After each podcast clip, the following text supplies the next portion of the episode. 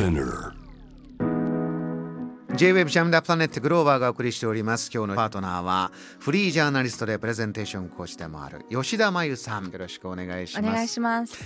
街の話題に行きます。はい。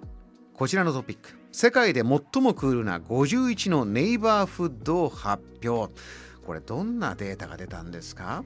えっ、と2万人のあの都市に住んでいる世界中の2万人のあの都市生活者にアンケートを取って地元の専門家を招いてあの遊び食文化コミュニティのために最高な場所はどこだろうっていうおとランキングをタイムアウト誌が出したんですね。簡単に言えば今最も行きたい場所はどこなんだっていうあのアンケートなんです。でそれがあのちょうどき今週出ていて最新ですね。そうなんですよただ私ちょっとあのネイバーフットってどうやって訳すんだろうっていうのが一番最初の、neighborhood まあ本語で、J-Wave で言うとあの、まあはい Good Neighbors をイメージしていただいて、あそうですグッドネね。イバーズそうです。うん、ね。うん、そうですね。身の回りのこう うん、ナイスなエリアというか。ナイスなエリア。なんかちょっとね地区とかエリアって訳すだけではなんか物足りなくてもうちょっと cozy さが入っている、こう、ね。心地いいエリアという、まあなんていうんですかね。うん。ええ。そのランキングがはい、出たというニュースですね。これですからこうちょっと線で区切った何々シティっていう以上に何かこう柔らかい魅力があるよという、はい。まず、えーどんな変化？最新のデータですからね。パンデミックを経てどう変化したのか？このランキングで見えてくることありましたか？そうですね。あの、まあ、グローバルでも人々の動きがあの今まで規制されてたことで自分の身近な場所で長い時間を過ごすようになった。私とか多分その典型例なんですけれどもあの子供も3人いるしコロナ禍だしあの海外にも行けないしというところでもうあの以前は例えば少しでも長い休みがあったら海外旅行行きたいっていうふうになっていたけれども今はなんかその自分の周りのエリアで美味しいレストランを探したりあの素敵な公園を探したりっていうような方向になっているのは世界でもあのー同じ。であのその地域コミュニティに再投資をしていこうっていう動きが出てきています。あのーそんな中街のランキングが出たわけです。そういった動きがまあより進んでるとこなのか皆がより行ってみたいと思ってるとこなのか。まず第1位をちょっと見てみますと。そう。メキシコのグアダラハラのコロニア・アメリカーナ聞いたことあります？知りません。私も知ら即答してしまいました。です I don't know という。え メキシコなので調のべました。グアダラハラのコロニアアメリカーナどういったところですか？なんかアンダーグラウンドのシーンの中心地となっているみたいでコロニアイコールあのえあのスペイン語でネイバーフッドっていうまさにそういう意味らしいんですけれどもあのいろいろ調べるとこのああの500年の歴史を持つあのエルセントロという場所の隣にあの位置していてアールデコとかの建物もありながらこうナイトライフも楽しめる。あの写写真とか動画を見るとあのおしゃれなカフェでラップトップをしながらあの働いている人もいれば夜は地元のテキーラで遅くまで飲んだりというそのこういろいろ新旧が混ざっうたネイバーフットということらしいです。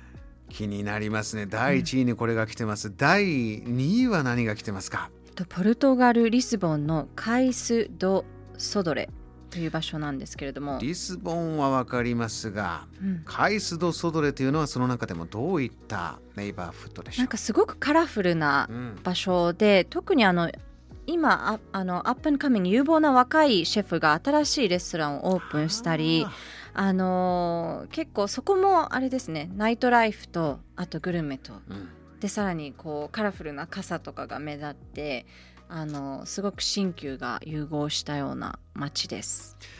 この食がね新しい食がどんどん生まれてる、そんなイメージありますよねあのエリアはそうですね。そうですね。特にねあのまあコロナでやっぱ美味しいものをねずっと家にいてそうです美味しいものに対する欲求がさらに高まっていったっていう私の個人的な。いやーこの番組も10月からテイクアウトのコーナーをイートアウトに変えましてやっぱりね。ね外食に出かけてシェフが作って厨房からパッと出てきたその美味しさそしてそこに集まった人のバイブスってありますよね、うん、そうですね。やっぱコロナでそういうのがなかったのでやっぱり最近いろんな人と対面で今日とかもそうですけれども会えてでお話できてそこにねもしさらに美味しいご飯があれば最高だな。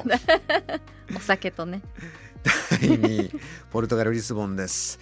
第3位もいきましょうはい3位はカンボジアシェームリアップのワットポーですね、うん、カンボジア近づいてきましたね。そうですねアジアにどんどん近づいてきたんですけども、あのワットポー周周辺は90年代にあのカンボジアの寺町に観光客がどどんどん降りてきて初めて開発された場所なんですけれども、あの2021年コロナ禍であの街全体の改装があの始まったので一度行ったことある人ももう一度行ってもあの面白い。今はすごくシックな街並みになっているエリアです。